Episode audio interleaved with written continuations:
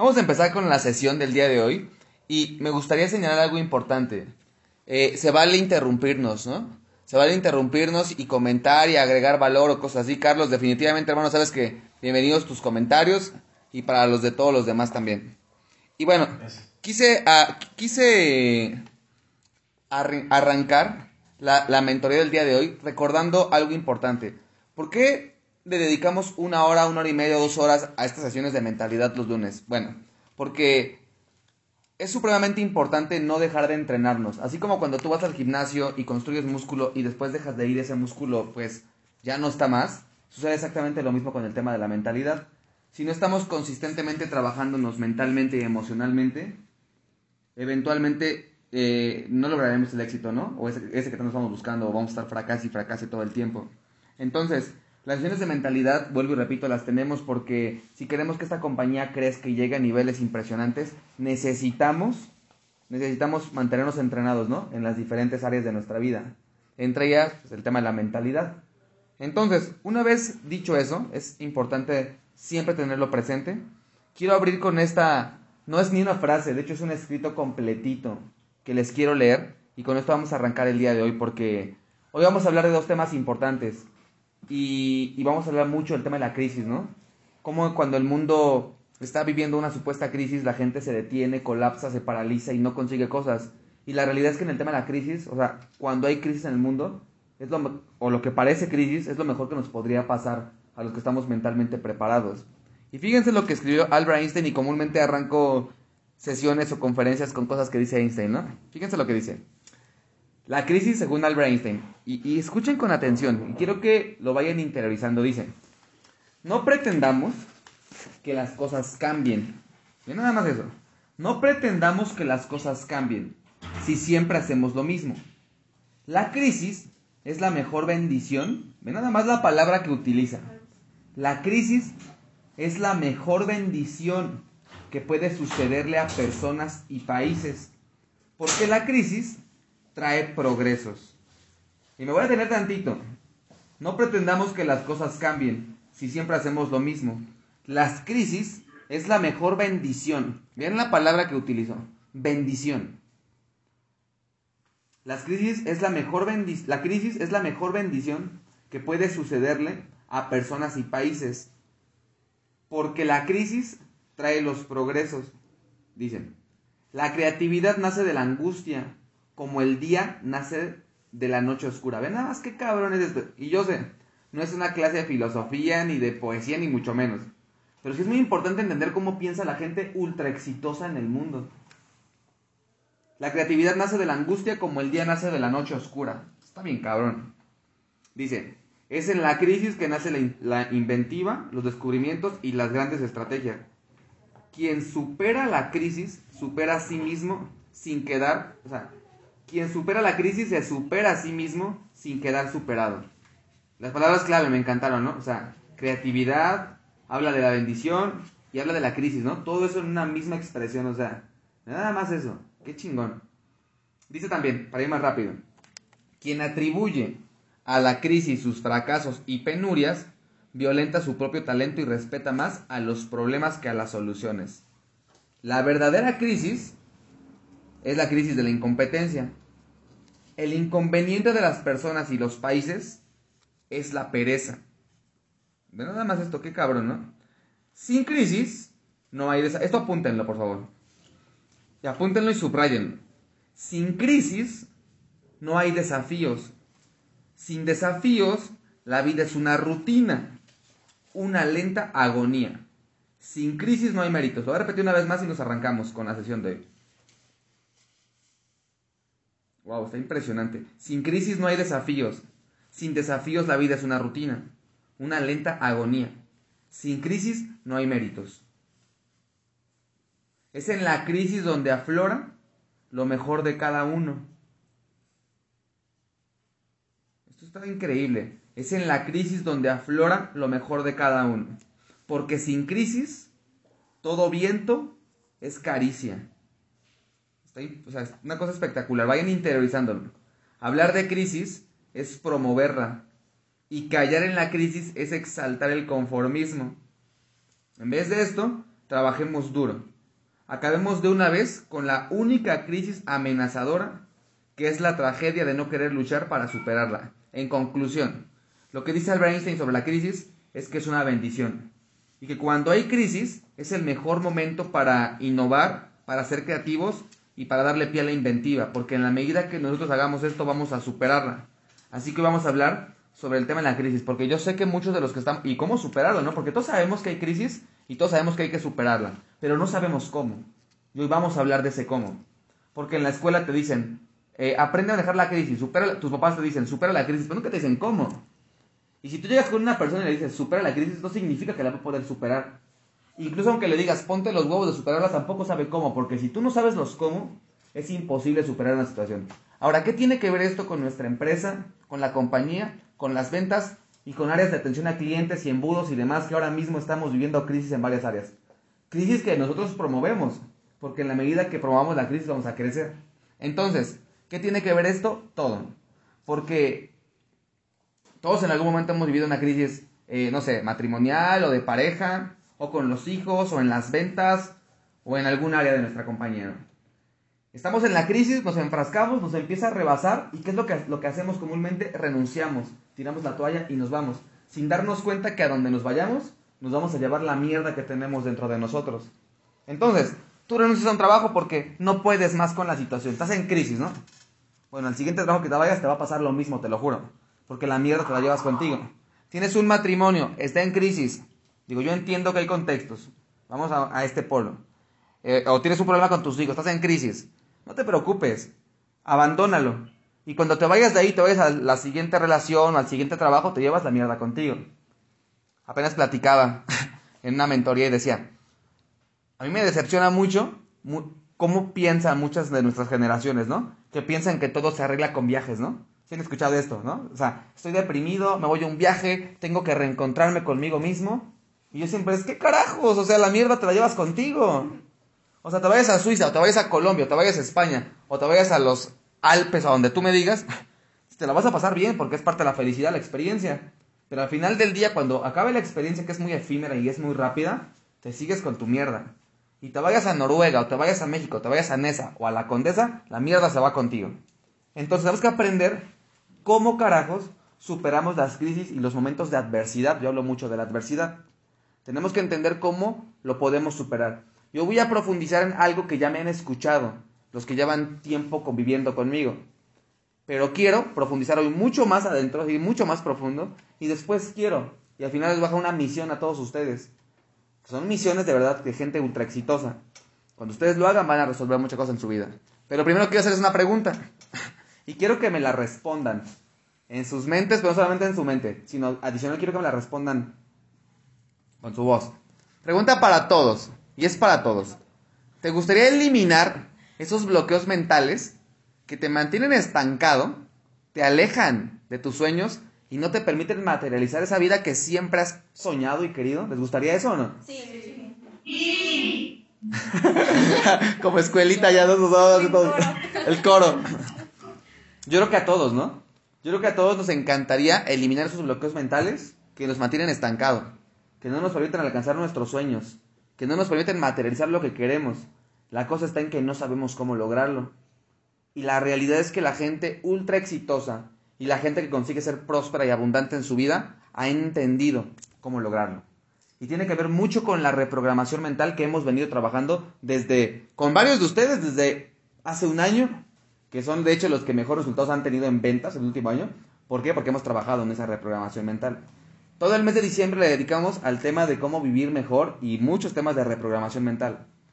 Y vamos a seguir profundizando en eso, pero ojo, de nada sirve que hablemos, por ejemplo en diciembre les dediqué cuatro lunes al tema de la mentalidad le dedicamos. Si ustedes no han hecho nada, me esperen un resultado diferente. Entonces, quiero que se hagan personas responsables. ¿Qué es ser responsable? Darse cuenta que ustedes no son la víctima. En lo más mínimo, ¿eh? No somos víctimas, ese es el nivel de conciencia número uno, y lo hemos hablado. No somos la víctima, en lo más mínimo. Tenemos que avanzar en los niveles de conciencia. Entonces, si ustedes no ejecutan lo que les enseño, su vida seguirá siendo de la misma manera. Y ojo con lo que voy a decir, es fuerte y con esto vamos a profundizar ya. Tú no eres la víctima. de absolutamente nada de lo que te pasa. De hecho, eres el principal responsable. Porque qué cabrón sería, o sea, qué feo sería que yo le esté dando el poder todo el tiempo a los demás de mi estado de ánimo, de mi sufrimiento o de mi felicidad. Qué horrendo sería eso. Entonces, cuando tú pienses o consideres que alguien te está lastimando, no es así. Y vamos a profundizar en eso mucho más adelante. Y lo sé, puede sonarles bien cabrón y estar diciendo, no, estás loco, ¿no? O sea, ¿de qué habla? Sí soy la víctima. Bueno, si sigues pensando de esa manera, toda tu vida vas a estar sufriendo. Y créeme, no hay prosperidad y no hay abundancia para las personas que son la víctima. Entonces, tienen que empezar a ejecutar, porque si no van a ser más ignorantes que el ignorante. Una persona que no sabe estos conceptos que les enseño, al final del día es un ignorante, no lo saben. Pero la persona que ya sabe lo que les vengo enseñando y no hace nada está peor que el ignorante todavía. Está peor. Entonces tiene una responsabilidad grande. Vuélvanse responsables. Muy bien. Una vez entendido eso. Ustedes saben que tengo dos palabras favoritas. La palabra favorita que más me gusta en la vida es la resiliencia. Y la segunda palabra que más me gusta es la adversidad. Pero una palabra que también me vuelve loco y me excita, como siempre digo. El cojín, ser el cojín. Ser el cojín. Una palabra que me encanta. Y, vamos para allá. Quiero que por favor hagan más pequeñito. Quiero estar viendo mi presentación. Bueno, déjenlo así. Porque si no, van a tener que salir de más. Entonces, una palabra que me encanta, y es la que viene en la siguiente slide, justamente es la a la palabra que me va a llevar a la siguiente pregunta. ¿Cómo superar lo que sea? A ver, ¿cómo A ver, Esmeralda. Voy a ser los partícipes de todo esto. Esmeralda. No hay respuesta buena, no hay respuesta mala, no te preocupes. Y aquí nadie es mejor que nadie, es importante decir eso. ¿eh? Y aquí no nos juzgamos, porque todos tenemos una historia. Y todos nos salimos y nos buscamos la vida todos los días. Así que no hay bueno ni malo, ¿de acuerdo? Y esto es de lo que dije, me estoy adelantando, no hay bueno ni malo. Ustedes creen que en el mundo hay bueno y hay malo y no es así. Y se lo va a demostrar el día de hoy. Esmeralda, ¿cómo superamos lo que sea? Me gustaría saber, escucharte. O sea, tengo, esa, pregunta para ti, Esmeralda. O sea, ¿cómo podemos superar lo que sea? ¿Qué se te ocurre? Dime cualquier pendejada, no te preocupes. ah, muchas gracias. ¿Cómo superamos una adversidad? Algo que parece un problema o algo que parece malo. ¿Cómo lo superamos?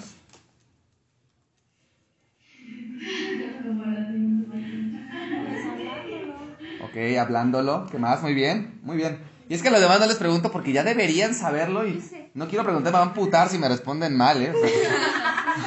a los que ya saben. Nada, no te preocupes, o sea, dime, ¿cómo superamos lo que sea? Dices, uno, hablando. Muy bien. ¿Qué más? Dialogando, ¿qué más?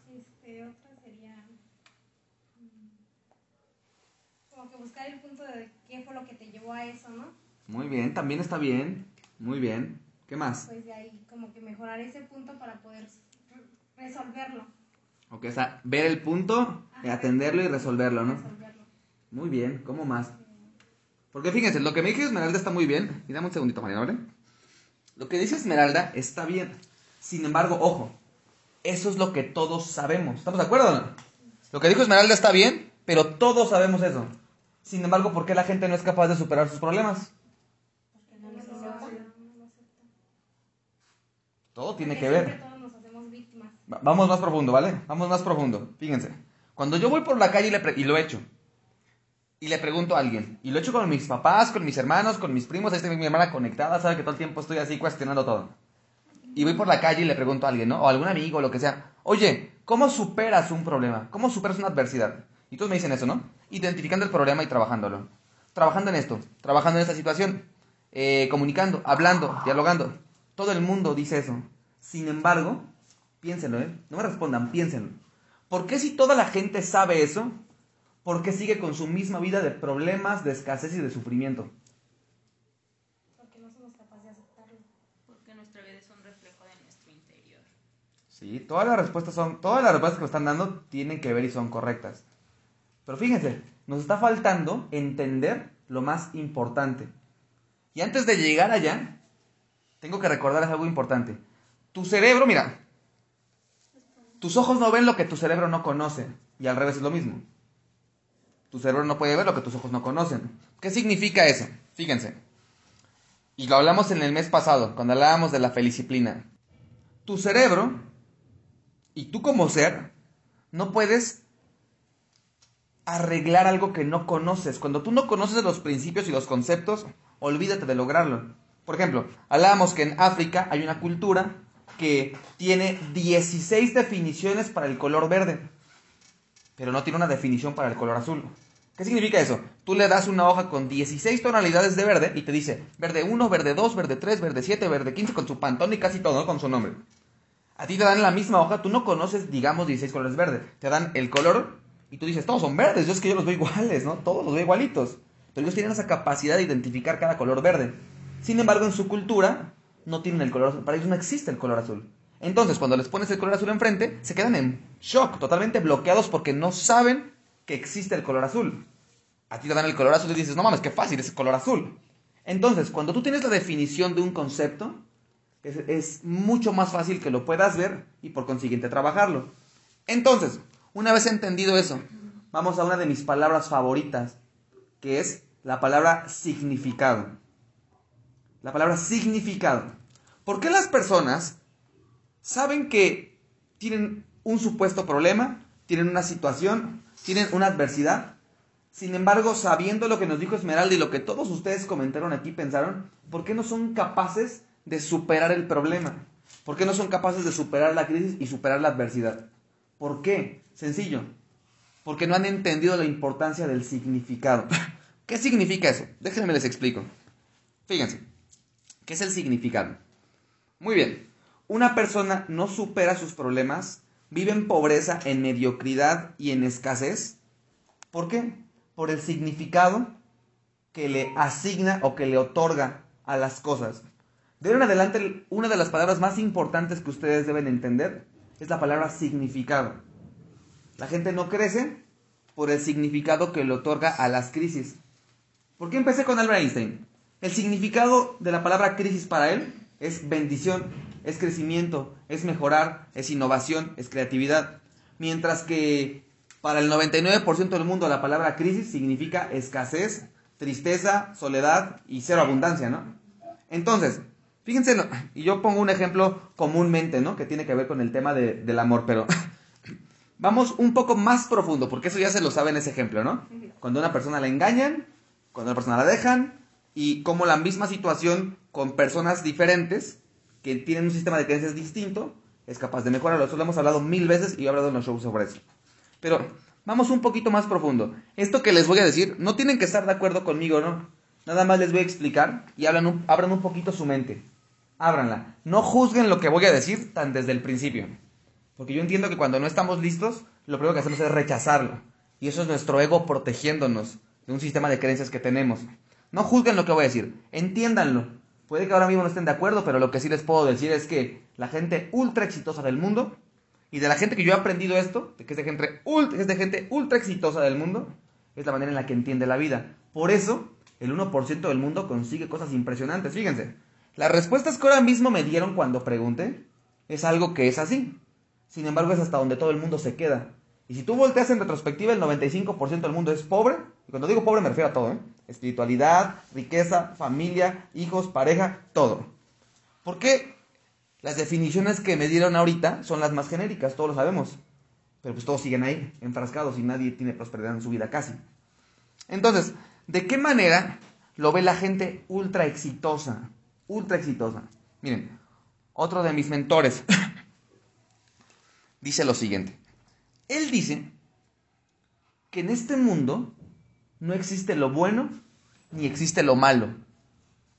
Sé que eso hace un cortocircuito en su cabeza, porque pueden estar diciendo, ¿cómo chingados, Luis? Si vieran a un niño, ¿a poco no es malo? Si se muere mi hijo, ¿a poco no es malo? Si mi pareja me engañó, ¿a poco no es malo? Si no vendo, ¿a poco no es malo? Pues mire, esto que le doy es muy cabrón. Es, uno, es algo de lo que dicen mis mentores, y cuando yo empecé a ver la vida de esa manera, logré solucionar mis supuestos problemas.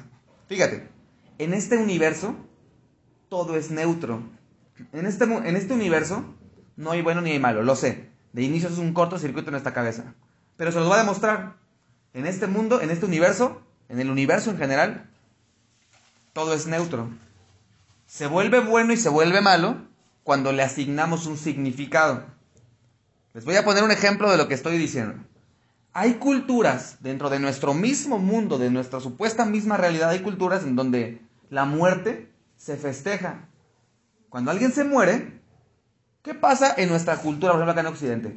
Alguien se muere y ¿qué es lo que hacemos?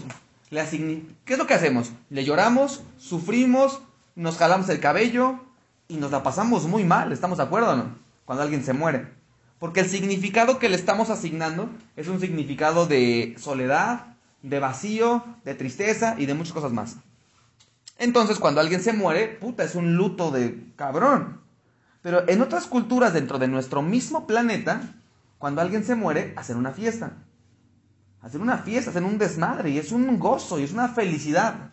¿Por qué? Por el significado que le están otorgando. Estamos en el mismo mundo y mientras alguien muere, alguien le asigna un significado de tristeza, soledad y vacío y otras culturas le asignan un significado de felicidad. Entonces, ¿qué significa esto? Que al final del, día es la misma situación y mientras unos le asignan dolor, otros le asignan felicidad, le asignan un significado diferente. ¿Voy siendo claro hasta aquí, equipo? Sí, sí, sí. Entonces, yo sé que esto hace un cortocircuito en nuestra cabeza, pero cuando nos recableamos, por eso es que hay gente que de la adversidad y de la crisis y de lo que supuestamente es malo, hay gente que construye castillos impresionantes y hay gente que se queda en la mierda tirada y además hasta como niño, ¿no? Chapoteándola, ¿no? Eche mierda. Por el significado que le asignamos a las cosas. Entonces, por ejemplo, voy a seguir con otro ejemplo para que se entienda. Cuando, bueno, voy a continuar con el tema de la muerte, ¿no? Porque es un tema supremamente complicado. Entonces, en nuestra cultura y en la forma en la que tenemos, entendemos nuestra realidad, que son nuestro sistema de creencias, que vienen de generación en generación, de generación en generación. Si tus hijos, por ejemplo, los que tienen hijos, ¿no? Vieran que muere un familiar, un amigo, lo que sea, y que en lugar de estarle llorando y sufriendo y todo el tiempo devastados, ellos vieran que es una fiesta, que es felicidad, que todo el tiempo es agradecimiento. Gracias porque estuviste con nosotros 25 años. Y te agradezco que me enseñaste esto, me enseñaste esto, me enseñaste esto y me enseñaste esto. Y eso lo vieran tus hijos. Y eso se fuera pasando de generación en generación, de generación en generación. Obviamente, cuando alguien se va, porque somos seres humanos, hay un- una sensación de tristeza, pero el significado que le, le asignamos de inmediato es de agradecimiento, de felicidad, de disfrutamos la compañía que tuviste con nosotros. Eso se va también trasladando de generación en generación. ¿Qué significa eso? Que cuando le asignamos ese significado es mucho más llevadero y con base en eso creamos cosas espectaculares. Por ejemplo, fíjate, porque sé que en su mente hace un pinche cortocircuito bien cabrón, ¿no? Pero ¿cómo puede ser, Luis? ¿De qué hablas? ¿Cómo que no hay bueno ni hay malo y cómo que es neutro? ¿A poco cuando violan a un niño? ¿A poco eso es bueno? Fíjate nada más lo fuerte de esto. Hay gente a la que han violado de niños o de adultos y que a partir de eso y de cambiarle el significado de esa situación que pasó, crea un centro de desarrollo impresionante que cambia vidas. Crea, crea un centro de transformación brutal que ahora ayuda a personas que han tenido problemas. No sé si me estoy explicando y lo van entendiendo.